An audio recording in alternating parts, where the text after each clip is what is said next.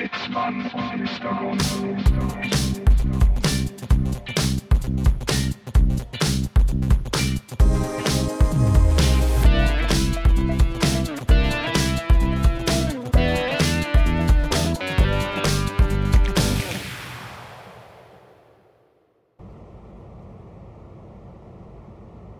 Ja, herzlich willkommen, liebe Gäste, auf dem Flug 18 von Köln nach Istanbul.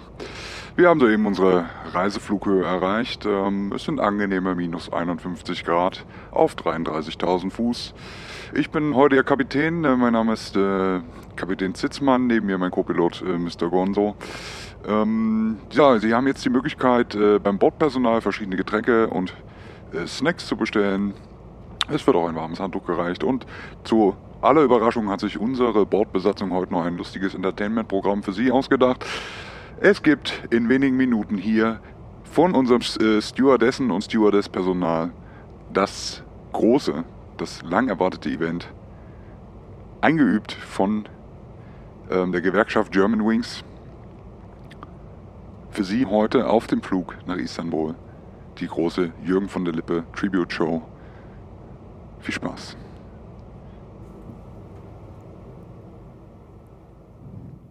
Ja, das, das kam jetzt überraschend, muss ich sagen. Ja, ne?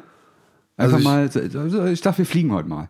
Wir sind heute high, könnte man meinen. Sozusagen, ja. High über den, über den Wolken. Wie bist du da drauf gekommen? Also, es war einfach. Wieso nicht, ne?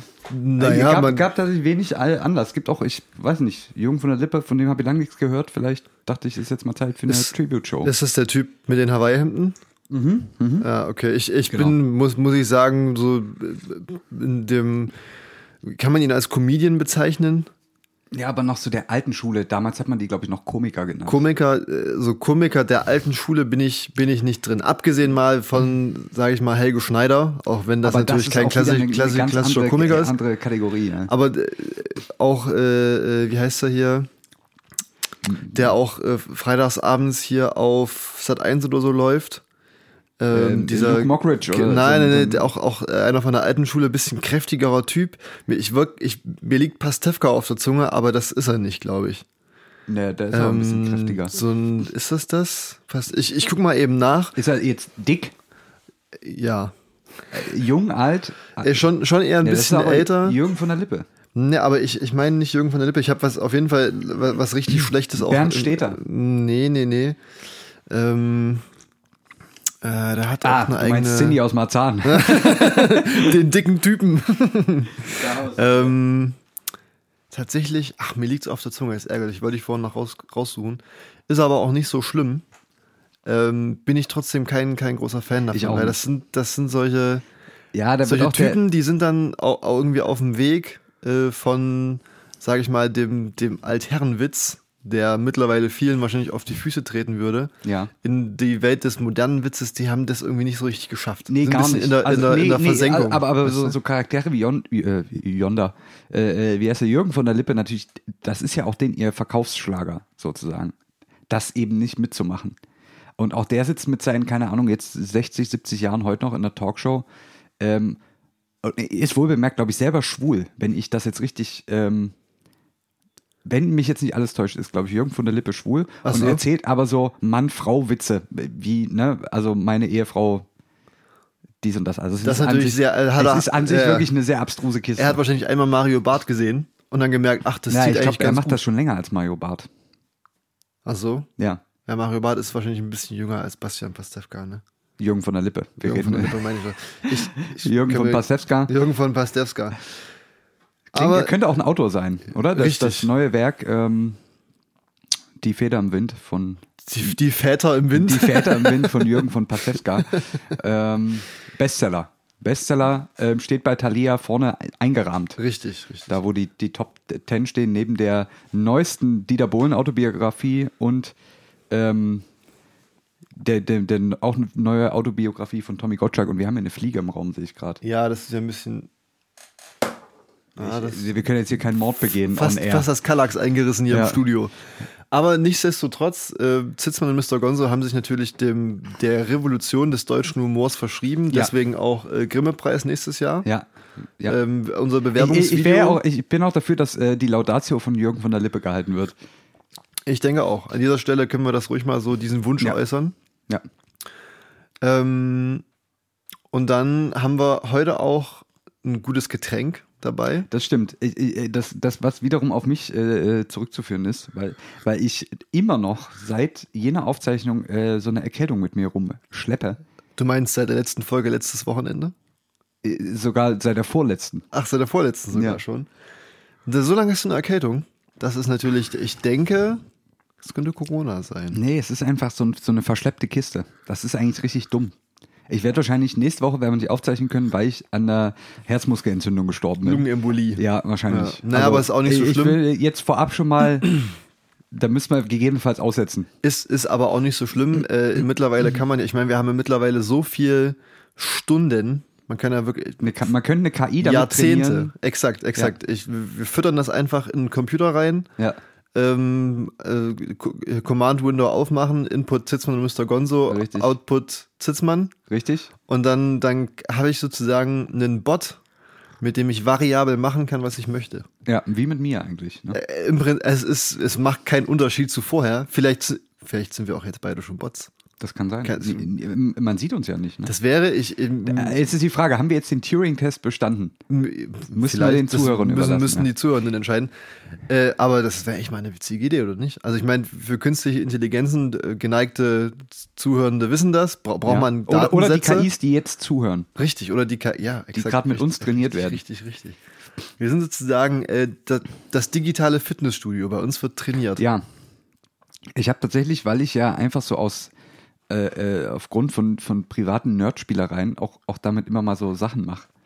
Ähm, Sachen, Dinge. so, so, so, ich, ich, so, so neuronale Netze und so ein Scheiß, habe ich jetzt neulich tatsächlich mich damit auseinandergesetzt, wie man, äh, wie so der Stand ist, im, im deutschen Sprachraum ähm, sozusagen Maschinen sprechen zu lassen. Also quasi der, der letzte Schritt, der ja auch bei diesen ganzen ähm, Smart Home Geschichten, ne, Alexa und Co. am Start ist, ähm, das, also der macht irgendwas, wie das jetzt dahin kommt, ist erstmal wurscht, aber irgendwie redet das Ding mit dir. Ne? Und ich habe mich quasi mal so ein bisschen dazu belesen, wie ähm, diese äh, Text-zu-Sprache-Synthese, was sozusagen der wirklich dann der letzte Schritt ist, äh, funktioniert. Und da sind wir zum, dem, dem englischen Sprachraum sehr weit hinterher, was Datensätze angeht, weil auch da muss sozusagen eine KI gefüttert werden mit transkribiertem ähm, transkribierter Sprache. Also Ja. das können zum Beispiel vorgelesene Zeitungsartikel sein, Ja. wo man der KI beides gibt, den Ja. Zeitungsartikel und das, die Audioaufzeichnung und so weiter. Und das sind halt das, also brauchst du einfach viele Datensätze und da gibt's Natürlich gibt's da ein paar Open Source Geschichten, wo du halt die, die komplette Riesenpakete runterladen kannst, aber im Vergleich zum englischen Sprachraum ist das doch sehr dürftig noch. Wie funktioniert das denn, dass dann auch die, sind diese Stimmen, also man kann ja zum Beispiel auch bei Siri äh, unterschiedliche Stimmen einstellen. Hm. Sind das dann, sage ich mal, echte Menschen, die wie gesagt dann, äh, indem sie Sachen vorgelesen haben, diese äh, ihre KI da trainiert haben? Oder weißt, du- weißt du, wie das funktioniert? Ähm, Telefon. Telefon? ähm, also tatsächlich wird die, das, was du dann hörst, wird komplett synthetisiert. Das heißt, Das heißt, die, die, die, sozusagen die akustische Wellenform, die man hört, die wird komplett generiert auf Grundlage Mhm. Ah, des Textes. okay. Aber das ist, hängt ja natürlich davon ab. Man, auch da gibt es sogar Beispielprogramme, die man sich runterladen kann, die man quasi nur mit zum Beispiel Hörbüchern von bestimmten Stimmen gefüttert hat. Die klingen dann natürlich sehr, sehr, Ja, sehr ja, ähnlich ja, wie diese Person. Aber es sind jetzt, es werden jetzt sozusagen nicht mehr auf eine riesen Datenbank von kleinen Audioschnipseln zurückgegriffen, weil Ach so. das ist mega ineffizient, Ja, Ähm, weil du ja dann natürlich riesen Datenmengen brauchst und einen, einen schnellen Speicher, ja. ähm, äh, um, um da drauf dann halt schnell Zugriff zu haben. Deswegen versucht man das eigentlich nicht zu machen und versucht wirklich, dass die sozusagen die, die Wave-Datei live zu generieren. Das heißt, äh, wenn wir den großen Zitzmann und Mr. Gonzo Bot bauen möchten, bräuchten wir Würde er eine, eine Mischung, eine, eine gemischte Stimme aus uns beiden haben, das wäre eigentlich geil. Das wäre ganz witzig, ne? La, lass lass Kann man, mal. aber, aber ich meine, wir haben ja, wir nehmen ja hier auf getrennten Audiospuren auf, ne? ja, stimmt. Wir können also das wenn- auch, ja. Wenn wir, wenn wir da an, an die Rohdaten rangehen, bräuchten wir jetzt hier, machen wir einfach hier eine Ausschreibung, äh, Hilfskraft gesucht, Abtippen. Abtippen, Ja. exakt. Ähm, also, aber dann auch, Knackige Sekretärin. Ne? den Gerhard Schröder lassen wir heute mal zu Hause. ah, okay, ja. Aber das, das, da, da reift eine Idee in meinem Kopf, sodass Ja. wir nie wieder arbeiten müssten. Ja, wir müssten eigentlich nur so vielleicht, äh, wir, wir schreiben so, dass wir einfach so ein paar Themenblöcke reingeben Ja, in das ja. Skript und dann macht das schon. Bisschen Zugriff auf Google, Wikipedia. Wir bauen einfach eine super KI, hat Zugriff aufs Internet. Richtig, die Entertainment-KI. KI-Entertainments. Alter Schwede. Ich glaube, wir, wir brechen uns das den, die lassen. Aufnahme jetzt hier einfach ab Ja. und fangen schon mal an, den, den, den Bot zu schreiben. Ja, so machen wir es. Aber ich glaube, die Folge heute müssen wir auf jeden Fall noch zu Ende bringen, weil wir hier an der Stelle auch nochmal einen kleinen Shoutout machen müssen. Das stimmt. Und zwar an Zenjob. Liebe Grüße an Zenjob. Vor allem an Jule. Ähm, Äh, genau, Wir ja. hatten ja vor einiger Zeit hier einen kleinen Gastauftritt. ja. Ähm, wer sich nicht mal dran erinnern kann oder es nicht gehört hat, äh, Jule von Zenjob war hier. Was macht Zenjob? Zenjob ist äh, eine Firma. Ich muss kurz unterbrechen, weil Ja. dein Mikrofon nimmt bald Oh, das- nur noch deinen Bauch Oh, auf. das, das, das nibbelt ja ganz schön ab, das, das, Mikrofon. ja, ja, es ist, hat, Wir müssen äh, hier das mal, äh, es ist das Hebelgesetz, ja. das, das einfache Hebelgesetz. Ja, Aber gut, ich sag das mal- ist, ist kein Problem. Der Ständer wird auch nur noch vom schlechten Gewissen zusammengehalten. Ja, ich, ich repariere das hier kurz für kleine Interferenzen. Ja. Ne? Ähm, ja, äh, Zenjob ist eine Firma, die eine App bereitstellt, die könnt ihr euch kostenlos runterladen und ist dafür da, um Studenten ähm, schnell und einfach und unkompliziert, äh, sag ich mal, auf fast auf Tagesbasis Jobs zu vermitteln. Kann natürlich auch länger sein und kann auch mehr sein. Ähm, und ist jetzt vor gar nicht so langer Zeit hier in Dresden auch an den Start gegangen. Gibt's, gab es vorher schon in vielen anderen Städten. Jetzt mittlerweile sind wieder mehr dazugekommen, da will ich jetzt aber nichts Falsches sagen. Richtig, es sind, glaube ich, mit Dresden zusammen einige neue Städte Ja. gelauncht, wie man das im Fachjargon Äh, sagt. Im, im, im Startup-Business so sagt. Genau, und äh, es ist unkompliziert, ihr macht ein paar Angaben und es läuft alles übers Telefon und ihr habt dann relativ schnell, ähm, könnt ihr euch da mit einem Job versorgen, wenn es mal wieder, wenn mal wieder in der Hosentasche nicht die kleinste Violine der Welt spielt. sondern eine noch kleinere Violine. eine, eine noch kleinere Violine. genau, und ähm, richtig, Jule hat uns da nochmal. Wir wurden noch mal eingedeckt. Richtig. Ich, ich kann es noch nicht beurteilen, weil ich habe es noch nicht Wir gesehen. machen, wir machen noch das große Zitzmann und Mr. Gonzo und Zenjob Fotoshooting. Ähm, und ein Hall. Und ha- Oh, der, der große, und das ist, das Ein wird Unboxing. Unboxing und das wird das erste sein, was unser Bot macht. Richtig. Das verkünden wir jetzt hier. Wenn ihr irgendwann äh, das, das Zitzmann und Mr. Gonzo audiovisuelle Unboxing äh, Ja. hört, Ja. wird das äh, nicht mehr von uns sein, sondern von unseren So ist es. digitalen Alter Egos. Ja. Ob wir, ob wir denen auch so, sag ich mal, Charakterlichkeiten einprogrammieren könnten. Also zum Beispiel Äh, mindestens, also so Randbedingungen für die, für die, für die KI mindestens drei Pimmelwitze. Ja, pro Stunde. Müsste, müsste eigentlich funktionieren, ja, oder? Das wir hin. Und Das wird einfach hart gecodet. ja.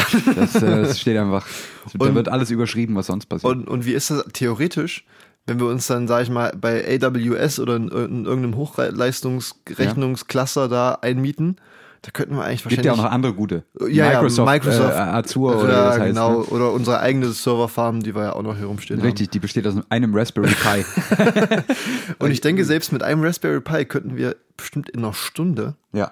könnten wir so viel Zitzmann und Mr. Gonzo Folgen generieren, dass wir bis zum Ende der Zeit Ja. Zitzmann und Mr. Gonzo Folgen jede Woche Und wir dann selber überrascht sind von den Themen, die da so aufgegriffen werden. Richtig. Das wäre dann auch für uns ein Podcast, den wir nochmal anhören Ja, können. richtig. Man, man weiß ja gar nicht mehr, was man hören soll. Ne? Man, man ist, ich bin ja mittlerweile, viele Podcasts, die ich mir so angehört habe, das ist, ermüdet mich. Ich brauche mal wieder einen frischen Kick. Ich brauche mal, ich brauch mal eine neue Idee dahingehend. Ja. Ich bin ja auch Konsument. Ich bin ja, Ja. ähm, da gibt es nichts aktuell, wo ich sage, da bin ich heiß drauf. Hm. Und ich meine natürlich diese ganzen, diese ganzen Promi-Podcasts, die deren Inhalt es ist, dass irgendwie interessante Persönlichkeiten sprechen, Ja. hat man auch irgendwann verstanden. Was nicht heißt, dass sie schlecht sind, aber ich brauche ich brauch da was Neues. Und so eine KI, ich glaube, das wäre es. Ob, ob die KI dann auch äh, selbst Gäste einlädt? Also Andere KIs. andere. Zum Beispiel Alexa oder so. das wäre das wär eigentlich mal geil. Das ist, glaube Wir ich, verraten hier zu viel. ich, ich glaube auch. Wir sollten, wir sollten jetzt hier, wir hatten uns einen groben Fahrplan so für, für die Folge ausgesucht. Wir Ja. sind jetzt schon überraschenderweise ein bisschen abgeschweift. Durchaus. Ähm, ist die Frage, finden wir jetzt hier irgendwie noch, noch den Bogen? Oder, oder lassen wir einfach die KI weiterreden? Nee, nee, Schlu Nee. Schlu Schlu Schluss mit KI. Wir lassen das jetzt hier. Ich, ich wollte gerade sagen, das ist ja, ich sag mal, das ist ja auch ein, ein natürliches, ähm, oder ja, es ist eine natürliche Tendenz für Leute wie uns. Wir sind ja, wir sind ja Fachidioten. Muss man sagen, wir sind ja im Reagenzglas gezüchtete Fachidioten. Richtig. Ähm, und ähm, es ist auch okay, wenn wir uns von der KI nicht nur, nicht nur helfen lassen, sondern auch dann mal ein bisschen Kontrolle abgeben. Ja. Denn ich sag mal, Ja, so, so Fachleute sind wie so Locher. Simpel, präzise, im Büro unentbehrlich. Äh, aber es muss eben auch jemanden geben, der sie runterdrückt. So würde ich es jetzt einfach mal äh, sagen. Ne? Man hätte es nicht besser sagen können. Ich glaube, das trifft auf uns perfekt zu. Ja. Und Uh, uh, ui, ui, ui, ui. jetzt ist ja aber. Äh, Heute ist hier die, die große die mechanische Instabilität. ähm, ja, apropos, äh, apropos mechanische Instabilität. ja. Das ist, das ist doch erstmal die Ich perfekte ich Überleitung musste, zu erst unserem heutigen gegen, ich Thema. musste erst gegen das Mikrofon döngeln, dass, das, dass wir das hinkriegen, ja. Mechanische Instabilität. Ähm, Gibt es ja oft, man kennt es von Kartenhäusern. Richtig, das ist wackelig wie ein Kartenhaus, um ein sehr gutes altes Videospiel zu zitieren. Aber äh, mechanische Instabilität. Heute wollten wir ein bisschen darüber reden, über den ähm, jetzt gestarteten, über die jetzt gestartete Suche nach äh, Atommüllendlagerung in Deutschland. Ja. Und da ist äh, Instabilität, glaube ich, ein ganz guter Stichpunkt. In mehreren, in, und, ähm, also mit mehrfacher Bedeutung. In, inwiefern? Ja, es gibt einmal die Instabilität der Ja. Zerfallsprodukte. Oh, ja. Und natürlich die mechanische Instabilität der Endlager. Jetzt so, lass, mal, lass uns Das doch mal vorne richtig. anfangen. Wir fangen mal ganz vorne an. Deutschland steigt aus der Kernenergie aus. Richtig, bis- Bis, 2022. Richtig. Also Ende bis- 2022. Ja, in oder so. zwei Jahren, ja. Genau. Ähm, was ja erstmal an sich ein sehr verantwortungsvoller Schritt ist, Könnte man so meinen, ja. könnte man so meinen. Ähm, die Kernenergie hat, glaube ich, ihren Ursprung so in den 60ern, 60er Jahre. ich würde, ja, würde ich auch sagen. so, ja. Ganz genau weiß ich es nicht, aber so ungefähr, dass man einen Zeitraum weiß. Beziehungsweise, ich meine, wa- wann ging die Erforschung der Kernspaltung los? Das ging ja schon während des Ja. Zweiten Weltkriegs los. Dann war noch ein bisschen, musste man erstmal ein bisschen aufräumen. Ja. ähm, wie das jetzt in anderen Ländern ist, weiß ich gar nicht. Ich weiß, dass ja auch in, in den USA dann zu Kriegszeiten oder kurz danach auch erste Testreaktoren liefen. Mal, So um- um nach dem Krieg. ja. Sagen wir Ja. mal, sagen wir jetzt einfach mal pauschal 1950, es könnte auch 60 sein. Ja. Also wir haben jetzt etwa 60 bis 70 Jahre lang äh, Kernkraft betrieben, ähm, was aus rein energetischer Sicht für uns eigentlich ein Gewinn war, weil es ähm, im Vergleich zu anderen natürlich, also zu anderen energiegewinnenden Verfahren äh, sehr ergiebig ist und relativ wenig unmittelbare Verschmutzung hervorruft, Tatsächlich, wenn, wenn ja. alles gut geht. Ja. Ähm, aber wenn man es jetzt über den Zeitraum hinaus betrachtet, wo man das macht, ist das ja leider nicht mehr so, weil man ja doch viele Abfallprodukte hat am Ende des Tages. Und genau das ist das Problem. Und was viele, äh, also diese, diese End- und Zwischenlagerdiskussion ist ja seit vielen Jahren Thema. Ich erinnere mich schon, dass ich als Kind ähm, äh, was ich Nachrichten geschaut habe mit meinen Eltern im Wohnzimmer und da waren schon irgendwie, dass, dass sich Leute mit Schienen auf die Gleise ge, äh, Mit Schienen auf die Gleise? Mit, mit Ketten auf die Gleise ge, ge, fixiert haben, Ja, ja. weil dort der Castor-Transport äh, äh, wieder äh, Sachen in irgendein Zwischenlager transportiert hat. richtig. Und ich glaube, also die, äh, die Anti-Atomkraftbewegung war ja auch ein bisschen so die Geburtsstunde der Grünen in Deutschland. Genau. ähm, was sich dann so, ich meine, da war ich jetzt noch nicht auf der Welt, du warst da wahrscheinlich schon spät pubertär, so in den 80er Jahren. Ja. Ähm, und da ging das los, dass Leute halt dann auch gemerkt haben, beziehungsweise auch dann die Informationen an die Öffentlichkeit getragen wurde, okay, Leute, äh, das mit dem Müll, der da hinten rauskommt, ist doch nicht so einfach, wie wir euch das vorher versprochen haben. Ja. Das heißt, man sucht mittlerweile nun, sage ich mal, bestimmt seit mindestens 30 Jahren nach einer Lösung für das äh, Problem mit dem immer noch sehr strahlenden äh, Atommüll, der sozusagen aus so einem Kraftwerk rauskommt. Die Frage an dich jetzt vielleicht, äh, als, sage ich mal, Fachidiot. ähm, Als Locher, exakt, Ja. mal, mal nach unten drücken. als Fachlocher. Ähm, Beziehung, oder ja, was ich mich gefragt habe, das, was da hinten rauskommt aus Ja. einem Atomkraftwerk, strahlt ja immer noch. Ja. Und das ist ja eine, doch noch eine relativ hohe Dosis, sonst würde Ja. man damit ja nicht so vors- vorsichtig umgehen müssen. Ähm, warum kann man das nicht weiterverwenden in einem Kernkraftwerk, wenn es immer noch strahlt? Das kann man. Ähm, und ich glaube, es gibt tatsächlich weltweit zwei Reaktoren, die auch mit sozusagen, ich nenne es jetzt mal vorsichtig, degradierten Brennstäben Mhm. ähm, weiterarbeiten. Brennstäbe sind die, wo, wo das. Äh, genau, das ist das angereicherte äh, radioaktive Material. Die, die sind, haben quasi ihre maximale Leistung, geben die am Anfang ab und je länger die laufen, desto weniger kommt da raus. Und häufig werden die halt schon ähm, gewechselt, wenn die noch deutlich mehr als die Hälfte ihrer, ihres Bumses haben, um das Okay. jetzt mal ganz äh, populär zu formulieren. Also nicht wie eine Klopapierrolle. Richtig. Also, ich also meine, eine ne? Klopapierrolle benutzt man bis zum Ende. Einen Brennstab, da macht man in der Regel drei, vier Umdrehungen ab und dann rechnet sich das nicht mehr so gut. Oder je nachdem. Jetzt, ge- genau, du hast richtig gesagt, dann könnte man jetzt mit dem kommt da trotzdem noch Energie raus. Ähm, es gibt, glaube ich, zwei Reaktoren in Russland, die das machen. Ähm, Liebe Grüße. Liebe Grüße an Russland. Ähm, die da auch sozusagen, das hat einen speziellen Namen, komme ich jetzt nicht drauf, die, sozusagen diese alten Brennstäbe noch weiterverwenden. Allerdings ist das natürlich, ähm, je länger man diesen Brennstab betreibt, desto mehr hat man ja auch unbekannte Parameter. Ja. Wie weit ist der jetzt, ähm, wie weit ist der Zerfall fortgeschritten, wie, wie ist die mechanische Stabilität Ja, und so ja, weiter, wie ja. ist die thermische Stabilität.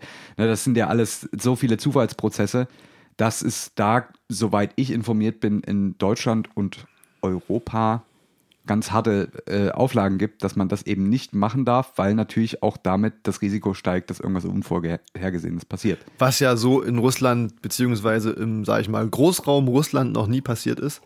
Ähm, ist ja aber interessant, dass das funktioniert. Es gibt auch meines Wissens nach Möglichkeiten, alte Brennstäbe zu recyceln, Wieder anzureichern. ähm, ja. wieder anzureichern. Genau was, ja, ich sag mal so, das Problem auch nur noch weiter nach hinten verschiebt. Richtig. Das sind jetzt natürlich alles keine Lösungen für das äh, Zwischenlager- und Endlagerproblem. Richtig. Moment, momentan ist es ja so, dass äh, wenn so ein Brennstab ausgemustert ist, ähm, dass der dann T5. ja genau, ähm, dass er dann in, in diesen sogenannten Castor-Behältern, das sind Ja. sag ich mal, Hochsicherheitsbehälter, in Hallen, so Hallen meistens auch bei den Atomkraftwerken direkt, glaube ich, Ja. zwischengelagert wird. Mhm. Und ich glaube, die Regelungen dafür laufen aus, ich meine mich recht zu erinnern, äh, 2030 oder 35. Ja. Heißt, bis dahin muss dann auch wirklich das Endlager gefunden sein. Genau. Bis dahin äh, äh, sch- schlummern die dort hoch äh, sicherheitsmäßig bewacht rum. Das muss man jetzt sagen, weil ich glaube, das ist tatsächlich auch ein Trugschluss, den viele haben. Wir haben noch kein Endlager. Also, weil diese Richtig. Worte fallen immer, Ja. aber es gibt bisher nur Zwischenlager, die dafür ausgelegt sind, diesen äh, radioaktiven Abfall, sagen wir mal, im Bereich ein, zwei Jahrzehnte Ja. ähm, irgendwo rumstehen zu haben. Ähm, natürlich sind diese Zwischenlager, die es mehrfach gibt, streng gesichert mit Sicherheitspersonal, Sch- Stacheldraht und, äh, äh, und so weiter und so fort, dass da sich niemand irgendwie, dass da niemand neben den Fässern spielt. mal eine Kippe ausdrückt. Aber es gibt keine Endlager. Also es gibt noch kein Endlager in Deutschland, wo man sagt, es, dass, äh, man hat was gefunden, was solche Bedingungen Richtig. hat. Und das muss man jetzt auch der Kommission zugute oder den Gremien zugutehalten, die da ähm, zugange sind. Da, da geht es ja wirklich um konstant oder einigermaßen konstante und vertretbare Lagerbedingungen für bis zu einer Million Jahre. Richtig, wobei die Halbwertszeit, das heißt die Zeit, äh, nach der der radioaktive Abfall nur noch halb so strahlungsaktiv ist wie sozusagen nach äh, Ende der, der Nutzungsphase, ist ein paar tausend Jahre, ne? So Mhm. Größenordnungsmäßig. Halbwert heißt ja noch nicht, dass du den Grenzwert unterscheidest. Exakt, exakt, Du musst deswegen, mehrere ähm, Halbwertszeiten abwarten, bis der Grenzwert Genau, das ist ja dann ist. äh, das Prinzip von solchen, von Genau. solchen Halb Halbwertszeiten. Ähm, aber deswegen ist es auch korrekt, da auf einer Skala von, von Millionen von Jahren äh, zu suchen und jetzt nicht zu sagen, okay, nach tausend Jahren ist die Halbwertszeit abgelaufen, bis dann ist es nicht mehr, Ja. nicht mehr relevant. Ähm, und so wie ich das verstanden habe, geht ja die Suche nach diesen Endlagern so ab, du hast die Karte von Deutschland, Ja. Und das ist so eine weiße Karte, wird das dann, glaube ich, genannt. Hm. Und dann hast du verschiedene Kriterien, nach denen du dann die Bereiche immer weiter eingrenzt. Ja. Ist ähnlich wie, wie bei Planung von Windkraftanlagen. Da hast du ja dann auch so rechtliche Rahmenbedingungen, eine Entfernung zu Häusern Mhm. Ja, und solchen Geschichten. ähm, ich glaube, bei, äh, bei äh, Endlagern ist das so, du brauchst ganz bestimmte geologische Voraussetzungen. Ja. Also zum Beispiel äh, ein Boden, der aus äh, Salzstein besteht, beziehungsweise Ton. Mhm. Das hat, glaube ich, den Hintergrund, äh, dass äh, die, diese Gesteinsschichten wasserundurchlässig sein müssen. damit sozusagen kein Grundwasser. Also ich äh, glaube, die, die Gründe bei Ton und Salz sind tatsächlich, dass die, ähm, also die unterirdischen Vorkommen, also die, die, die Formationen, die sich unterirdisch bilden, sind relativ flexibel, also mechanisch flexibel und können sich ähm, sozusagen der Tektonik gut anpassen. bei Salz da- und Ton. Genau, da Ja. knackt jetzt nicht so schnell Ja, was ein ja. und Kein stürzt, Granit. Und, und stürzt irgendwie runter und dann ist, liegt das Ding offen. Ähm. Die sind da quasi, das sind, die sind da, sagen wir mal, anpassungsfähig Ja. genug, um, um das ein bisschen auszugleichen. Problem bei Salz, äh, man kennt's, wenn man äh, Nudeln kocht, dass sich das in Wasser löst. Richtig, aber nichts, nichtsdestotrotz äh, ist es ja an sich erstmal, beziehungsweise sollte mal, oder so, wie ich das verstanden habe, nee, wo- wobei das war dann wahrscheinlich die, warum Ton dann auch besser wäre als Salz, weil Ja. eben Ton neben der Flexibilität auch die Eigenschaft hat, das Wasser nicht durchzulassen, beziehungsweise das, was reinkommt, auch nicht mehr rauszulassen. Ja. Ähm, genau. Und äh, da möchte man jetzt sozusagen dann auf dieser weißen Karte die Bereiche eingrenzen. Ja. Und äh, weiß nicht, ob du die Karte gesehen hast, Nee. äh, die die da jetzt erstellt haben. Da sind jetzt auf jeden Fall äh, zum Beispiel auch ziemlich viele mögliche Gesteinsformationen in Bayern gefunden worden. Mhm. Aber Bayern weigert sich da ja vehement dagegen. Ja. Ja, bloß wir nicht. Richtig. Finde ich sehr ironisch, weil Bayern das schon von Anfang an gesagt hat, die wollen da kein Endlager haben, obwohl Bayern meines Wissens nach auch ein großer, Ein Land wäre, auf das man verzichten könnte. unter anderem, Sagen wir es jetzt mal so, wie es wir ist. können Ja. einfach Bayern zuschütten und Ja. den Müll damit reinhauen Richtig. und dann Ich meine, was, was, was hat Bayern noch? Oktoberfest findet nicht statt. Richtig. Damit ist ja im Prinzip auch die ganze Ja. Identität dieses Bundeslandes in Frage gestellt. ich sag mal so, äh, bei Abwesenheit von unserem Verkehrsminister würde auch alles besser laufen als Ja. jetzt vermutlich. Ja. Also äh, Ja, er, er, er kann es zumindest nicht mehr schlimmer machen, was ja auch schon, ne? also soll ja auch schon alles passiert sein. Ja. Und von daher, ja gut, München ist eine schöne Stadt, hast ein paar schöne Berge und Seen. Ich, sage jetzt schon mal in Weise voraus, München war eine schöne Stadt. Ja. nee, Spaß beiseite. Auf jeden Fall, äh, Bayern stellt sich da wohl ziemlich quer. Ja. Wobei äh, Bayern äh, meines Wissens nach auch ein großer Nutzer von Kernenergie ist und auch war in der vergangenen Zeit, aber sich dann eben halt sagt, äh, ne, es gibt so viele andere hässliche Bundesländer in Deutschland, lass es mal nach Hessen schütten zum Beispiel. Saarland. Saal noch besser. Ich ja. meine, das kannst du ja im Prinzip komplett als Endlager benutzen. Bremen, ja. Das hat einfach wahrscheinlich auch die richtige Größe. vermutlich. Ähm, genau. Jetzt ist ja, was ich ja ganz interessant finde bei der Thematik, ist, es gibt da ja verschiedene, sowohl technische Konzepte, die man verfolgen kann, als auch, ich sag's mal vorsichtig, ideologische. Und das geht ein bisschen miteinander einher. Ich weiß nicht, wie, inwiefern du da in der Thematik stehst. Ähm, es gab natürlich vor vielen Jahrzehnten mittlerweile kam man schon mal auf die Idee, wie wäre es denn, wenn wir den Atommüll einfach unterhalb ähm, des Meeres verbuddeln? Gut, das ist clever, ja. Ja, hat man sich auch gedacht, direkt wieder verworfen, die Idee. ähm, ist auch international, glaube ich, ähm, von der Staatengemeinschaft komplett untersagt. Ich, um nicht, ich will nicht ausschließen, dass das trotzdem vielleicht irgendwer heimlich Ja. macht. Man weiß es nicht.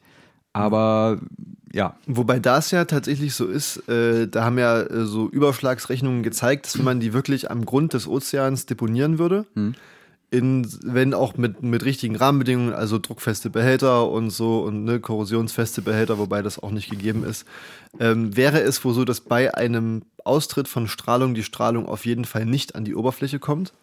Ja. Aber man weiß eben nicht, was dann sich da unten so zusammenbrütet aus wahrscheinlich eine Kreuzung von Kauquappe und Goldfisch, die dann mit Strahlung Und- zu und einem. Megalodon wird. Ja, genau. und Ähm, irgendwann kommt Godzilla aus dem Meer. Exakt. So, das mit, wollen wir alle nicht. mit Flügeln. Ja. Ja. Aber so Schmetterlingsflügeln, ganz kleine. Aber ganz viele. Aber kann trotzdem fliegen, ja. ähm, genau, das ist, glaube ich, der Grund, warum man das eben nicht macht. Also Ja. nicht aus äh, Strahlenschutzgründen, sondern weil man eben nicht weiß, wie, inwiefern man damit in die Biologie des Meeres eingreift. Ja. Das ist richtig. Ähm, ist aber auch eh vom Tisch. Also ist keine Option Ja. mehr. Jetzt gibt es ja noch, gibt's noch eine weitere Option, Ja. wo man beim ersten Hören vielleicht auch denkt, ist eigentlich gar nicht dumm. Ja. Man kann ja mittlerweile dank unserer Technologie sehr tief in die Erde bohren. Ach so. Man kann ja wirklich tausende Meter, einige tausend Meter Mhm. Tief in die Erde, ins Erdinnere bohren. Ähm, da könnte man sich ja sagen, gut, bohren wir halt einfach sehr tief, Ja. sodass quasi wirklich genug Zeug dazwischen liegt Ja. Ähm, und schmeißen das einfach da runter.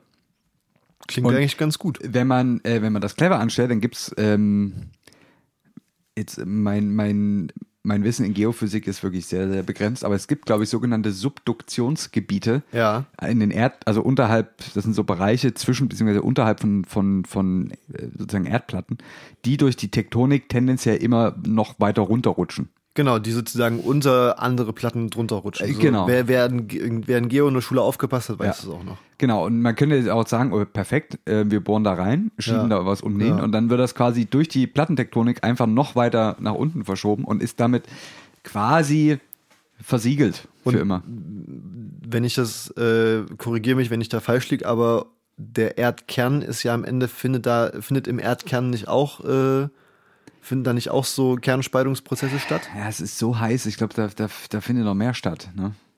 Also eine riesige Party, aber Kernspaltung ist da, nee, ja, ist da doch auch dabei, oder nicht? Beziehungsweise, Nee, ich glaube, na, ich, ich, da, da bin ich mir nicht sicher, dass dieses Erdkernkonzept, das ist für mich immer noch sehr, sehr Voodoo. Hausaufgabe bis nächste Woche. Auch, ja, viel Spaß dabei. Also ich, ähm, das ist äh, auch dieses Erdmagnetfeld, Ja. das soll ja angeblich vom Kern kommen, ist Ja. mir noch egal. Vielleicht machen wir nächste Woche die Reise bis zum Mittelpunkt der Erde. Was Ja, sagst du dazu? Jules Verne. Ja, Jules das, Verne. das klingt gut. Ja. Ähm, ja, auf jeden Fall gut. Ob das jetzt, kann man jetzt, Ja. ich, ich denke nicht, dass es aufgrund Ja, der Tektonik ja. bis ganz nach unten kommt. Ähm, aber wäre natürlich auch eine Option. Jetzt gibt es ja aber ein, einen wichtigen Gedanken dabei und das ist das sogenannte Prinzip der Rückholbarkeit. Okay. Ähm, und auch da denkt man weiter. Und man sagt sich, ähm, okay, wir werden jetzt das Zeug vielleicht für immer irgendwo verbuddeln, Mhm. ähm, wo keiner mehr rankommt, aber damit nehmen wir auch einer vielleicht besser entwickelten zukünftigen Generation, Ja. die vielleicht sogar Technologien hat, um das Zeug entweder nochmal weiter zu benutzen oder es vielleicht komplett zu entwerten, ähm, die Möglichkeit, das zu tun. Genau. Wir legen, würden dann damit quasi auch festlegen, wie die Zukunft damit umgehen muss. Ja. Das ist natürlich ein sehr fragwürdiges Konzept. Ja. Deswegen aktuell und finde ich auch sinnvoll, der Gedanke, egal wo wir es hin tun, es muss so sein, dass man im Zweifelsfall wieder rankommt. Puh, ja, das ist dann natürlich auch, ich meine, damit äh, verschieben wir jetzt auch wieder nur, sage ich mal, unsere eigene Verantwortung für die Probleme, die äh, wir selbst verursacht schon, haben. schon ein nicht? Endlager mit nach heutigem Wissensstand ähm, möglichst langen Lebenszeit. Ja. Also dass es möglichst lange eine Barriere darstellt. Aber im Zweifelsfall, wenn sozusagen irgendwann mal eine, da eine Schlüsseltechnologie kommt, Hm. Ähm, kann natürlich auch, ich meine, man, man weiß ja nicht, was die Leute in 200 Jahren wissen, was wir Ja. heute noch nicht wissen. Vielleicht sagen die, wir haben hier Sachen, da schieben wir das rein und dann kommt hinten einfach ein frisches Brötchen raus. Schön. Das Kannst du wär- schön das- ja. im Netto oder anderen guten Supermärkten, Richtig. dann haben sie so einen kleinen Ofen drin, Ja, so schiebst so ein paar. Brennstäbe, ja. Hinten Brennstäbe rein Brennstäbe reingefüttert. und vorne kommt ein richtig schön saftig So und eine- so ein knackiges Mohnbrötchen. Körnerbrötchen raus. Mohnbrötchen, Ich ja. bin eher Körnerbrötchen. Okay, Aber.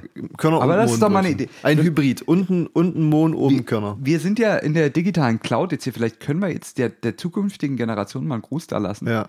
Ähm, es wäre nett, wenn ihr diese Maschine dann irgendwann gebaut habt, dass es sie irgendwie nach uns benennt. Ja. Es wird ja immer so nach großen Wissenschaftlern, werden ja dann oft irgendwelche Effekte benannt Ja. oder, oder auch manchmal Geräte. Ja. Ähm, dann vielleicht einfach der, der Sitzmann Mr. Gonzo Converter. Zum Beispiel. Das würde ich jetzt mal vorschlagen. Fände ich auch cool. Fände ich fair, ähm, würde ich mich freuen. Wo, Also- wobei es natürlich, man, man kann da natürlich auch, das, da gebe ich dir auch ganz recht, so argumentieren, okay, in, sag ich mal, 100 bis 200 Jahren äh, sind wir technisch und wissenschaftlich nochmal auf einem ganz anderen Stand als jetzt. Aber nichtsdestotrotz müssen wir auch beachten, dass, äh, beziehungsweise, was in der Zeit für gesellschaftliche Änderungen eintreten können. Also, ich meine, da muss man ja nur mal 100 Jahre in die Vergangenheit schauen. Ja, Was jetzt innerhalb von 100 Jahren aber äh, vieles dabei. Ja. gesellschaftlich passiert ist, ähm, da weiß man nicht, wie da die Zustände in 100 bis Die 200 80er. Jahren sind. Puh. Wilde Zeiten. Wilde Zeiten, ja. Woodstock. Ne? Ja. Das, aber äh, weißt du, worauf ich raus will? Also natürlich, man könnte das so und so rum argumentieren. Ja, ja, sicherlich. Ähm, deswegen, ich habe von der Idee noch gar nichts gehört, dass man das unter die Erde buddelt, also ganz, ganz tief reinschmeißt in irgendeinen so einen Brunnen. Mhm. Ja. Ähm, das ist quasi der, der Hier, hier in. Meißen gibt es doch, äh, beim Schloss gibt es doch so den, den fast tiefsten so? Brunnen Europas oder irgend so Ja, das ist so eine gute Idee. Wollte gerade sagen. wir- Da, da, Ich meine Meißen, was? leuchtet der Wein dann auch nachts, äh, dann, Ja. wenn du dann dort, Genau. dort einen Wein geholt hast. Ja.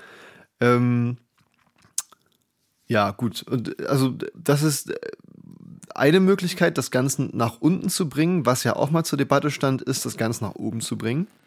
indem wir das einfach, äh, das ist ja volumentechnisch äh, nicht sehr umfangreich, was wir da haben. Ja, naja, ist aber auch nicht ganz wenig. Ne? Verhältnismäßig. Das sind schon einige, äh, wie heißen sie, die, die Raketen von SpaceX? Ähm, Falcon. Falcon. Muss schon viele bestücken, glaube ich. Aber man könnte die halt auch theoretisch ins Weltall schießen.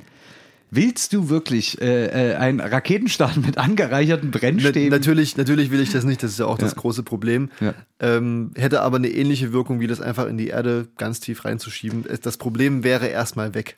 So. Bis dann irgendwann die grünen Männchen kommen und sagen, was habt denn ihr uns hier für eine Scheiße geschickt? die, die dann auch leuchten, dann wegen Ja. uns sind sie grün Ja. geworden wahrscheinlich. Ähm, deswegen, das ist auch keine gute Idee. Nee, finde ich Das- auch nicht. das man muss, in- da muss man sich auch als gesamtglobale Gesellschaft die Verantwortung nehmen, also der Verantwortung Ja. stellen und sagen, wir haben die Scheiße produziert. Ähm, wir schicken das jetzt nicht zur UFO und MUFO nach sonst, nach sonst wo, dass die damit Spaß haben. Auch wenn wir nicht wissen, ob sie gibt, aber es Ja. ist schon derbe Assi. Ja, würde ich auch so sagen. Man, man weiß auch nicht, ich meine, es gibt ja auch Boomerangs, das, was man irgendwann loswirft, kommt auch mal wieder. Richtig. Wer weiß, das können wir auch alles, alles Da- Das beobachten die Leute in, in tausend Jahren, freuen sich dann, dass irgend so ein kosmisches Äh, Phänomen, es ja. zieht irgendwas an der Erde vorbei, zack, 400 Tonnen Pech gehabt. äh, angereichertes Uran, bumm. Aber ich meine, wir haben jetzt die Scheiße und müssen irgendeine Lösung Ja. dafür finden. Ähm, und da haben wir in Deutschland, glaube ich, noch ein recht verhältnismäßig kleines Problem. Ja. Selbst Frankreich als Land, was äh, auf jeden Fall in Europa die, die meiste, den größten Anteil an Kernenergie hat und damit auch den größten Anteil an ähm, radioaktivem Abfall, selbst die haben noch keine Endlagerlösung gefunden. Ja. In Frankreich gibt es auch nur äh, diese Zwischenlager. Wobei, äh, ja, das ist, es, es kommt auch immer ein bisschen darauf an, mit wem man darüber redet. Es gibt ja wirklich äh, glühende Kernkraftverfechter, äh, Mhm. die dann sagen, ach, das ist nicht so schlimm, das packst du irgendwie 30 Meter unter die Erde und dann strahlt es auch nicht mehr so schlimm. Aber damit ist halt das Problem leider noch nicht, noch nicht Ja. geklärt, wie wir jetzt hier äh, rausgefunden haben. Ähm, würdest du es schlimm finden, wenn, sag ich mal, im Radius von 50 Kilometern von deinem Wohnort entfernt so ein Endlager auch ähm, gebaut werden würde? Ähm, da muss, äh, dann kann man jetzt mal vielleicht erstmal kurz erzählen, wie das denn gedacht ist, dass das funktionieren soll. Also diese, die, die radioaktiven, diese Brennstäbe und der radioaktive Abfall, es sind ja nicht nur Brennstäbe. Es geht ja auch um zum, also die Brennstäbe sind natürlich das größte Problem, weil die extrem angereichert sind und damit über tausende Jahre noch äh, radioaktiv Ja. sein werden. Ähm, aber es geht ja auch ähm, andere Abfälle, die radioaktiv sind aus äh, Richtig. Medizin und Technik und so weiter. Die müssen ja auch irgendwo hin. Die kann man ja auch nicht. Die, die, die müssen in der Regel nur vielleicht einige Jahrzehnte oder vielleicht mal ein Jahrhundert abgelagert werden. Dann sind die, dann kannst du die auch in die Restmülltonne schmeißen. Aber äh, bis dahin muss auch das Zeug irgendwo stehen. Da gibt es eine sehr interessante Doku vom NDR drüber, wie ein Atomkraftwerk abgebaut wird. Ja. Denn der ganze, wie du gesagt hast, der ganze Schrott, alles, also wirklich wird wirklich alles, was das Atomkraftwerk ist, wird auseinandergebaut, klein gemacht, eingelagert und dann äh, ja, wird, muss dafür ein Lager gefunden werden. Das Genau. ist eine große Menge, ja. Ja, äh, auf jeden Fall. Also es ist ja so gedacht und deswegen sucht man ein Endlager, dass diese Abfälle natürlich erstmal in eine, die kommen erstmal in eine Art tatsächlich Glasbehälter, Mhm. versiegelte ähm, Glaszylinder sind das, glaube ich, die wiederum in diesen äh, besagten Behältern stehen, also sozusagen Glas, ähm, irgendwie eingeschweißt, äh, verglast. Weiß Wie, nicht, ja. wie 500 Gramm Hack sozusagen. Äh, Ne? Richtig, ja. Ähm, und dann natürlich irgendwie mehrere Metallgeschichten drumrum. Ähm, wahrscheinlich auch Sachen, die schlecht Ja. korrodieren. ja. Ähm, und diese, also damit ist das schon erstmal gut ähm, versiegelt. Aber jetzt muss man natürlich davon ausgehen, bei der Lagerung, Lagerungszeit, dass diese Behälter äh, mehrere tausend Jahre irgendwo stehen, wo es vielleicht mal ein bisschen feucht ist, mal ein bisschen von der Decke tropft und Ja. hast du nicht gesehen. Das heißt, man muss davon ausgehen, dass innerhalb dieser Zeit der Lagerung der Behälter irgendwann undicht wird. Ja. Weil auch durch die Strahlung selber zum Beispiel auch das Glas äh, porös wird und so weiter. Ähm, also ganz viele verschiedene äh, Faktoren. Das heißt, das, was man bei dem Endlager sucht, ähm, ist eine möglichst perfekte Hülle zur Außenwelt, also zur, zur Biosphäre, wie man ja auch sagt Unter Fachmännern und unter Frauen. Fachleuten. Und jetzt muss man natürlich ja erstmal gucken, was nimmt man denn, und das ist für, auch für diese Frage nach den Lagerungszeiten ganz wichtig, was nimmt man denn als Referenz, wo man sagt, ab da ist es nicht mehr gefährlich. Und die Referenz dafür ist die sozusagen die Radioaktivität von äh, Isotopen, die es im Boden auch gibt. Also die normale Hintergrundstrahlung, die wir auf der Erde haben, sozusagen. Nee, die Hintergrund, die oder? kommt ja aus dem All, aber also die, Also die, nee, die, die aus dem Boden kommt, sozusagen. Es wie, gibt ja, nennt, wie nennt man das? Nicht Hintergrundstrahlung? der Nee. Hintergrund kommt, ist die kosmische, aber ja, Ja, das, was okay. die Ja. Umweltstrahlung sozusagen. Ja, okay. Ähm, ne, also das, und daher errechnet sich dann auch diese langen Zeiten, weil Mhm. das eben relativ schwach ist. So, wenn man jetzt davon ausgeht, dass dieser Behälter irgendwann innerhalb des Endlagers kaputt geht, Mhm. was sicherlich passieren wird, dann muss das Endlager selber noch über viele Jahrtausende äh, einigermaßen stabilen, stabile Hülle Ja. bieten. Und das, was da noch durchkommt, das muss so schwach sein wie die Umgebungsstrahlung, die Okay. wir kennen. Ähm, und damit bieten sich natürlich äh, äh, Gesteine an und so weiter, die ähm, diese, dieses, die, die radioaktiven Stoffe dann, an denen die sich gut anlagern. Das ist Ja. sozusagen so eine Art Schwammeffekt, äh, ähm, äh, dir zunutze machst, dass alles, was da rauskommt, einfach so ein bisschen aufgesaugt wird und dann nicht weiter kann. Ähm, und sozusagen an das, an das Gestein zum Beispiel gebunden wird.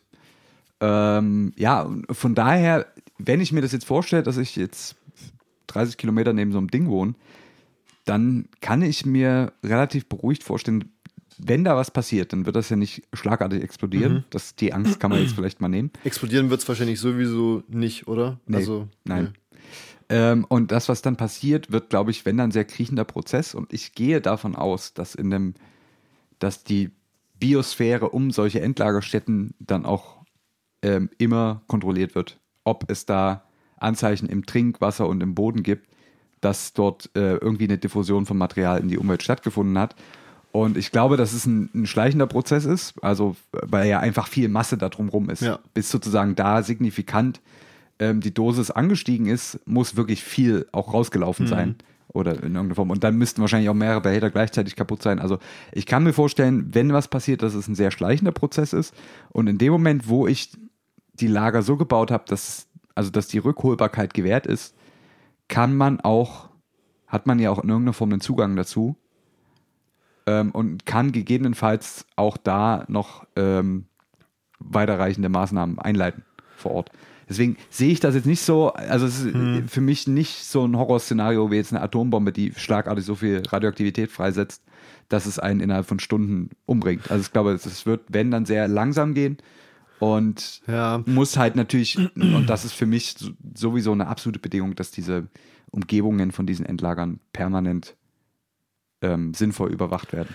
Ist halt die Frage, ob ähm, dann, wenn einmal da irgendeine radioaktive Verseuchung gemessen wird, Ja. ob es dann nicht vielleicht sogar auch schon zu spät ist. Ja, weil, also ich meine, natürlich ist es nicht so schlimm, wie wenn schlagartig eine Bombe explodiert. Aber das sind ja dann nachhaltige Schädigungen, die da entstehen, die die Gebiete dann in einem sehr, sehr großen Radius unbewohnbar machen werden. Ja, aber auch da geht es ja, ähm, geht's ja natürlich darum, und also das klingt immer blöd, ähm, aber das war auch damals ja die, die Diskussion in, äh, beim im, ähm, AKW-Unfall in Fukushima. Hm.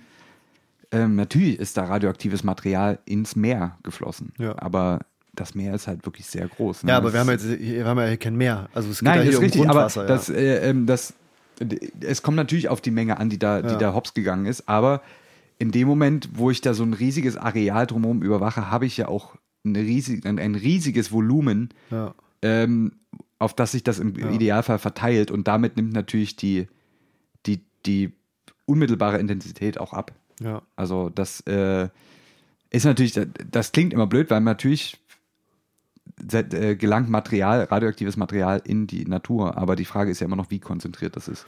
Richtig, Deswegen reichern ja. wir ja, Ja. Brennstäbe an, Ja. weil die Konzentration natürlicherweise ja viel zu gering ist. Wir, Genau, da, wir da, machen das ja künstlich, dass wir das quasi alles dort in diesen Stab rein äh, äh, friemeln. Und äh, da bringst du ja auch schon einen guten Punkt, und zwar, dass ähm, man sich ja nicht, äh, ne, das ist ja auch ein Trugschluss zu denken, dass um uns rum keine äh, radioaktive Strahlung ist. Eben. Also wir haben halt, Ja. wie gesagt, die, die Umweltstrahlung, die äh, aus dem Boden kommt, Ja. aus bestimmten Gesteinsschichten, zum Beispiel im gerade das Erzgebirge ist ja, Ja. sehr bekannt für eine erhöhte äh, Umweltstrahlung. Ähm, beziehungsweise auch aus gewissen Nahrungs- und Lebensmitteln, wenn nämlich das Bananen. recht, richtig, Bananen zum Beispiel.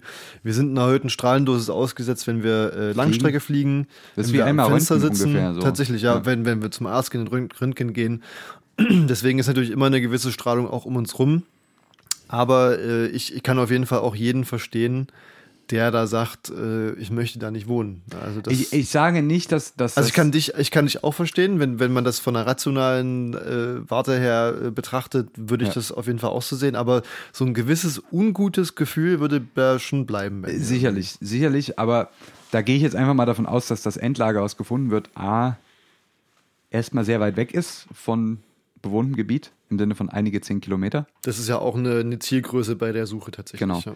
Und in dem Moment kann man ja wirklich sagen, also es, es besteht keine Gefahr eines schlagartigen Unfalls, Ja, wie das äh, jetzt bei Atomkraftwerken oder so äh, der Fall ist. Ähm, und was soll ich jetzt sagen? Genau, in dem Moment muss man nat natürlich, intuitiv wird sich jeder dagegen wehren, Ja. dass äh, in seine Nähe das kommt, aber da muss man auch, äh, da findet man auch genug Argumentation, glaube ich, um da. Ja. Und letztendlich, ich meine, haltet doch alles Maul, ihr, ihr habt genauso diesen Strom benutzt. Äh, das sind wie, das sind wie äh, ähm, diese, diese kleinen äh, hinterweltlichen ähm, Dörfer, durch die man manchmal irgendwie fährt, wo dann so, so Banner am Eingangsschild hängen, keine Windkraft hier in Buxtehude. Wo ich mir denke, ja du Ficker, dann schneidert deine Stromleitung durch. Ja. Wenn du keinen Strom bra- brauchst, dann, äh, dann bauen wir ja auch kein Windrad hin. Aber sonst äh, pff, Ja, ja. äh, musst du halt damit leben. Also wenn du Strom willst, dann musst du auch damit leben, dass der erzeugt wird. Und wir müssen halt damit leben, dass Strom nun mal aktuell auch noch äh, aus AKWs kommt. Ähm, und das müssen wir halt alle akzeptieren. Richtig. Und ich glaube, ähm, es bringt da jetzt auch nichts mehr, äh, sage ich mal, sich aktiv gegen den Prozess zu stellen, dass wir jetzt so ein, so ein Endlager finden müssen. Ja. Wir, wir, weil wir müssen das jetzt finden. Es gibt keine andere Möglichkeit. Wir Nee. können das jetzt nicht irgendwie noch 50 Jahre in irgendeinem Endlager, Ja. in irgendeiner Garage zwischenlagern. Wir brauchen dafür jetzt eine Lösung. Ja. Und äh, ich glaube, da ist allen am besten geholfen, wenn, wenn da äh, alle Beteiligten, ob das jetzt politische, wissenschaftliche oder wirtschaftliche Akteure sind, wenn da einfach alle sagen, hier, okay, wir müssen das jetzt hinbekommen. So. Und ich glaube, das, Das- ist eine, eine Message, die da wichtig ist. Und das Ding, da, dahingehend habe ich auch zum Beispiel die Proteste gegen Castortransporte nie verstanden. Weil davon, dass sich, also natürlich verstehe ich Proteste gegen äh, Kernkraft, das macht Sinn. Aber bei dem Transport Ja. hat es keinen Sinn. Also wenn du dich auf die Schiene kettest, das Zeug ist da. Ne? Und es Ja. wird nicht verschwinden dadurch, Ja. dass ihr diesen Zug aufhaltet. Also das ist Gut, das, wo, wobei da natürlich auch äh, das, das wissen die Verantwortlichen ja auch vorher, dass es da Proteste geben wird. Und natürlich Ja. spielt man da auch damit zu sagen, okay, äh, wir lassen den Zug trotzdem fahren. Also würde ja auch immer die Möglichkeit bestehen, okay, wir lassen den, das Zeug erstmal da, wo es ist, weil wir wissen, dass es Proteste gibt. Weißt du, ah, das ja, ist ja aber, schwierig. aber, aber ja. äh, ja, le- letztendlich ist das vielleicht dann, also und, und das meine ich auch mit Hinblick auf diese Endlagerdebatte. Den Protest jetzt da anzusetzen, Ja. ist der, Ja. das, das ist falsch. Ja. Also, weil das ist das, was wir nun, das, was dort ins Endlager muss, das ist auch aus den 60er, 70er Jahren. Ja, richtig. So, das muss man jetzt einfach mal sagen. Das ist ja nicht nur das, was ähm, die Generation von den Leuten in dem AKW gerade eben vielleicht zu verantworten hat oder von dem Energiekonzern. Das sind ja auch Altlasten der vorangegangenen Generation. Richtig. Und die, genau. die müssen wir halt in dem Fall äh, auch mittragen und die müssen wir auch mit irgendwo einlagern. Dahingehend sollten wir vielleicht, um hier einen kleinen versöhnlichen Schlusspunkt zu finden, auch die, die Energie, ne, Ja. die äh, Menschen aufwenden und äh, jetzt gegen, gegen die Suche von so einem Endlager äh, protestieren, in was für einer Form auch immer, diese Energie sollten wir wahrscheinlich eher in die äh, Suche nach Möglichkeiten stecken, wie wir unser, unser, unseren Energieverbrauch nachhaltig äh, Ja. verändern. Also Ja. so, sowohl die, äh, die Stromerzeugung als auch den Verbrauch, den wir dann auch haben. Ja. Ähm, das gilt es jetzt zu ändern Genau. und nicht mehr die Tatsache, dass wir halt vor 50 Jahren so blöd waren und, Und das äh, Business begonnen haben. und das Business begonnen haben. So, Ja. Jetzt haben wir die Suppe uns einmal hier äh, äh, eingeschenkt, jetzt müssen wir die auch auslöffeln. So. ja. Das, also das, ich weiß, dass ja auch oftmals eigentlich gute Absichten dahinter stehen. Ja. Aber also das ist jetzt wirklich mein, mein persönlicher Rat ist, dass das nicht der Zeitpunkt ist, wo man noch dagegen protestiert, weil das muss passieren. Wenn das irgendwo neben dem AKW in irgendwelchen Fässern immer noch weiter liegt, müssen wir Ja. es irgendwann wieder umschütten Ja. in ein neues Gefäß, weil das Gefäß kaputt ist. Dabei tritt natürlich auch was aus äh, im Ja. schlimmsten Fall. Also da tun wir uns alle keinen Gefallen mit. Man könnte meinen, das Kind ist in den Brunnen Ja, gefallen. da, das ist tatsächlich was, wo das Kind im Brunnen gefallen Ja. ist. Auf der Scheiße sitzen wir jetzt. Und Und, wenn jemand meint, ähm, er hat eine bessere Idee und, und frisst das Zeug einfach auf, dann macht's bitte. Aber ich kann euch sagen, das hilft uns allen auch nicht. Ähm, von daher, das muss ein Endlager gefunden werden und Ja. da führt kein Weg dran vorbei. Richtig. Richtig. In diesem Sinne, lassen wir das Thema jetzt gut sein, Ich glaube auch. bevor wir uns hier wieder in Rage reden. Das wird nicht gut. Und du, wir wissen beide, dass es nicht gut ist, sich in Rage zu reden. Da verliert man auch schnell mal seinen Job als AfD-Pressesprecher. Liebe, keine lieben Grüße. Keine lieben Grüße, negativ Shoutout. Ähm, ja, aber gut. Ich, ich frage mich, wie, wie viele von solchen Leaks es noch braucht, bis. Ja, es ist jetzt auch kein Geheimnis, dass es äh, der AfD in die Karten spielt, wenn Ja. äh, mehr, wenn, wenn, wenn mehr Flüchtlinge Nee. nach, nach Deutschland Ist auch nicht der Europa Erste, kommen. der das in der Form irgendwie gesagt hat. Richtig. Äh, das Oder ist ähnliches. Jetzt, ich sag mal so, es ist, äh, als ich davon gehört habe, dachte ich mir, ja, es ist krass, aber es ist nichts Besonderes, Nee, was jetzt einen nicht, gesonderten ja. Aufschrei bedarf, sondern es ist einfach, es ist Alltag mit, mit dieser Partei, mit diesen Menschen, die wir in Deutschland haben. Ja. Von daher, ja, es ist ein Da Tropfen gab es auf auch mal vor, vor drei oder vier Jahren oder so, oder zwei, drei Jahren, ähm, weiß nicht, irgendein, äh, aber glaube ich für den Öffentlich-Rechtlichen ein Interview mit einer sozusagen Aussteigerin, die, die lange Zeit die AfD ähm, Medienbeauftragte oder was weiß ich von irgendeinem Landesverband Mhm. oder so war, die, die halt einfach ganz und klar, äh, ganz klipp und klar vor der Kamera gesagt hat, wie es läuft. Also Ja. da werden sich halt Ja. einfach Zahlen ausgedacht. Ja. Da werden ähm, äh, sozusagen äh, äh, Bilder gefälscht und so weiter und so fort, um, um da diese Propaganda zu betreiben. Wo man sich denkt, ja, also das, das äh, also es ist schon erstaunlich, wie sehr man da schon abgebrüht ist. Also wie, wie wenig einen das noch schocken kann, sozusagen. Und jeder, der da irgendwie äh, denkt, dass das äh, sich vielleicht auf irgendwelche verwirrte AfD-Ortsverbände beschränkt, die auf Twitter posten, ja, wir wollen sie alle vergasen, Ja. das zieht sich halt bis in die, in die Führungsspitze von der AfD hoch. Also es ist kein, kein äh, Problem von der AfD, dass die nun mal äh, unter sich einige Faschos äh, vereinen. Ja. Sondern das, das, das ist durchweg, ist das bei denen, Ja. äh, da soll sich auch niemand, niemand da ne, der Illusion hingeben, dass das So nicht so es. wäre. So ist es. Und wenn wir jetzt, um vielleicht den, den Bogen, um, Ja. um, den, um den Kreis zu schließen, wie man so schön sagt, sagt man das so? Sagt man, glaube ich, nicht nicht. so. Ne? Okay. Lege ich, jetzt mal so- lege ich mal so fest. Lasst uns nicht den gleichen Fehler machen wie bei der Atomkraft, Ja. sondern lasst uns diesen Keim im Keim ersticken. Und Ja. der AfD keinen Sonst Zentimeter sitzt, suchen geben wir nämlich wieder in 70 Jahren ein Endlager. für die ganzen, für Gauland. für, für, für Alexander Gauland, weil Richtig. wir dann feststellen, dass, ähm, dass sein Körper, dass, die, dass der Boden es ablehnt, dass man seinen Körper dort drin bestattet. ja, Ähm, und dann haben wir ein Problem. richtig. Dann, wa- was machen wir dann? Da können wir nochmal über ins All schießen nachdenken. Aber das wäre auch kein beschissener erster Kontakt Ich glaube auch. mit, ja. der, mit einer außerirdischen Zivilisation. Ja. Wenn da so ein Typ mit Hundekrawatte aus, äh, aus der Raumkapsel krabbelt ähm, äh, und sich aufregt, warum die denn so komisch aussehen. Richtig. Was die denn hier wollen Richtig. äh, auf Ja. seinem neuen Planeten. ja, ja. Äh, ja, naja, gut. In diesem Sinne, wir klinken wir uns aus. Das war die große, die große Endlagerfolge. Richtig. Das, das Podcast Endlager, Exakt. würde ich sagen. Ähm, wir hören uns nächste Woche wieder zur gewohnten Zeit. Wir sind ja Natürlich. ein bisschen off gewesen. Es sind aber verschiedene Faktoren zusammengekommen. Äh, es ist nicht einfach, das Leben. Und äh, ich würde sagen, wir lassen einfach nochmal hier kurz die Maschine starten. Und fliegen jetzt einfach äh, weiß nicht, in, in Sommerurlaub. In, in, oder in Sonnenuntergang. In Sonnenuntergang, ja. Es ist hier Triebwerk 1, äh, stottert ein bisschen, aber was soll's. Mit ein bisschen Spucke geht das schon. Richtig.